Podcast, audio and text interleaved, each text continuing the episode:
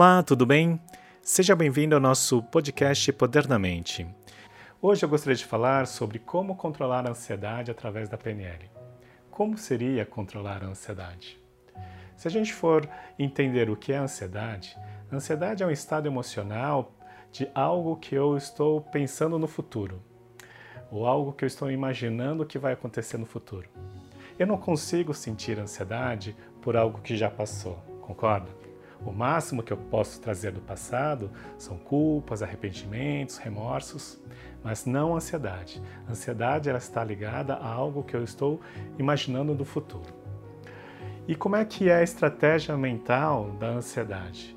É exatamente pressupor as hipóteses que podem acontecer no futuro. Então eu começo a pensar tudo que vai acontecer, ou tudo que pode acontecer, tudo que deve acontecer, e isso pode me gerar um estado emocional que você dá o nome de ansiedade. E qual é a intenção positiva por trás da ansiedade? Se eu estou pressupondo algo, no fundo, eu estou querendo me proteger ou me preservar dos riscos e ameaças que podem acontecer no futuro. Concorda? Então, essa é a intenção positiva, de me proteger.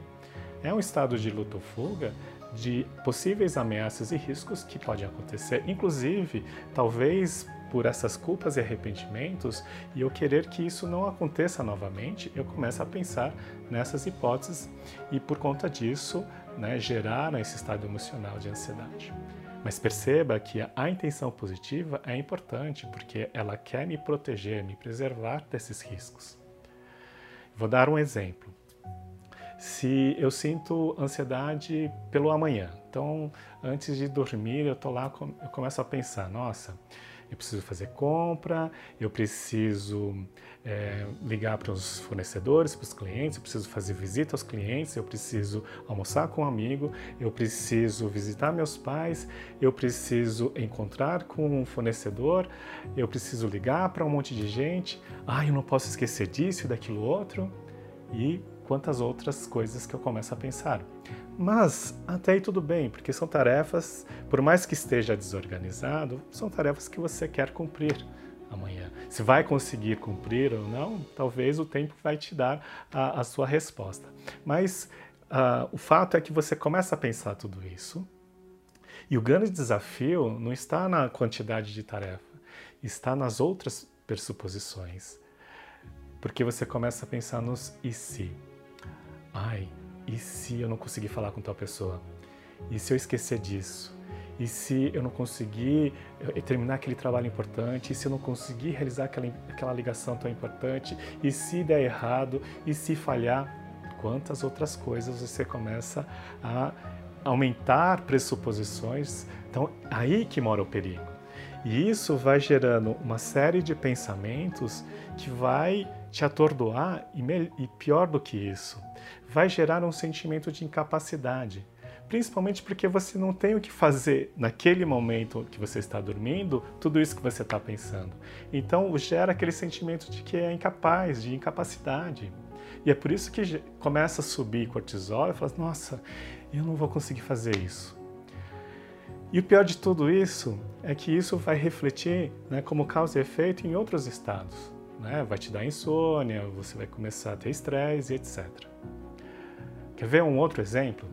Se a pessoa tem uma entrevista de trabalho, então ela começa a pensar, bom, com quem que eu vou falar, como é que eu devo me vestir, qual é o local, o que, que eu tenho que falar, é, carta de recomendação, quais são as cartas de recomendação que eu preciso ter e várias outras coisas. Atrelado a isso, começam as outras pressuposições. Ai, e, e se eu errar? se a pessoa não gostar, e, e, se eu não conseguir responder, e se eu chegar atrasado, e se não encontrar local, e se, e se, e se. Então percebe que é exatamente essa quantidade de pensamentos futuros é que vai gerar esse estado de ansiedade, esse estado emocional que pode te bloquear. É, vai gerar aqui um bloqueio e muitas vezes você pode falar assim, não, putz, não vou, não vou fazer, não consigo. Se eu conseguisse organizar essas ideias, já seria um bom passo para eu começar a diminuir essa ansiedade, ou pelo menos começar a controlar. Então hoje eu vou dar três dicas muito importantes para você controlar essa ansiedade. Até porque a ideia não é eliminar de vez a ansiedade, porque ela tem uma intenção positiva, mas equilibrar a ponto de eu conseguir superar e realizar as atividades para conseguir o resultado desejado. A primeira dica, anote aí. Da mesma maneira que você tem a imaginação fértil para pressupor ou imaginar tudo aquilo que pode acontecer, utilize isso a seu favor e imagina você é como se você estivesse no momento posterior à atividade, posterior ao evento, posterior à conclusão daquela tarefa que você está planejando. Então, imagina você em momentos depois, quando você já concluiu, já está mais relaxado, eh, você já tem o resultado da tarefa e que seja um resultado positivo, né? e está lá já mais sossegado depois que aconteceu. Você começa a imaginar, inclusive, com toda a qualidade né? daquilo que você vê, ouve e sente ao seu redor. A partir disso, quando você passou o evento, você já não consegue mais ansi sentir a ansiedade do passado, concorda? Então esse é o momento que você pode olhar para trás e falar assim: bom, o que, que eu fiz? Cada passo que eu dei para chegar nesse estado, para chegar nesse momento em que eu concluí com sucesso. Quais foram as atividades, quais foram as tarefas de forma organizada. Você pode, inclusive, é, entender o que você fez primeiro, depois e assim na sequência. É dessa maneira que você consegue baixar o seu nível, esse estado emocional de ansiedade, para você começar a ter discernimento de como organizar as ideias daquilo que você precisa fazer para cumprir a atividade, sem a ansiedade. Então a gente chama isso de ponte ao futuro ou de projeção ao futuro, para que você tenha condições de baixar esse estado emocional que está te interferindo e pensar de forma mais racional o que você tem que se programar para você ter sucesso nessa atividade. Uma outra dica que eu dou é pensar da seguinte maneira: da mesma forma que você imagina né, as, as possibilidades negativas, até porque é uma proteção de evitar os mesmos erros, as falhas, então você começa a pensar: nossa, e se eu errar, e se eu falhar, e se eu não conseguir, e se isso não for possível? Da mesma forma que você pensa nessas possibilidades, também começa a imaginar e equilibrar quais outros pensamentos de sucesso você pode ter. Então eu posso pensar: ah, e se eu acertar? E se eu conseguir? E se a pessoa gostar? E se eu tiver sucesso nisso?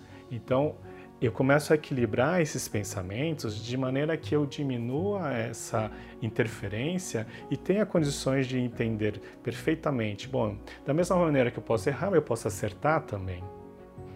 E eu começo a dar foco nas possibilidades positivas e isso vai me dar mais confiança e segurança para ter condições de ter um, uma atividade, de realizar uma atividade mais congruente ao resultado que eu quero alcançar.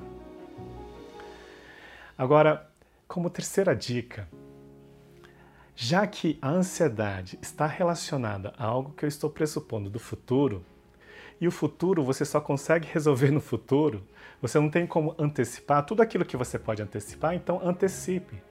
E faça o seguinte: viva o seu presente. Faça o que tem que ser feito hoje. Ao invés de ficar só preocupado com o que vai acontecer, então começa a viver o seu presente de forma mais intensa e prestar atenção naquilo que você pode antecipar, né, para você se precaver, para você inclusive se antecipar a esses riscos né, e ter mais condições de confiança, de segurança para você superar esses desafios. Então viva o seu presente, viva o hoje. É o momento mais importante da sua vida ok? Bom, eu espero ter contribuído de alguma maneira. Um forte abraço a todos, gratidão.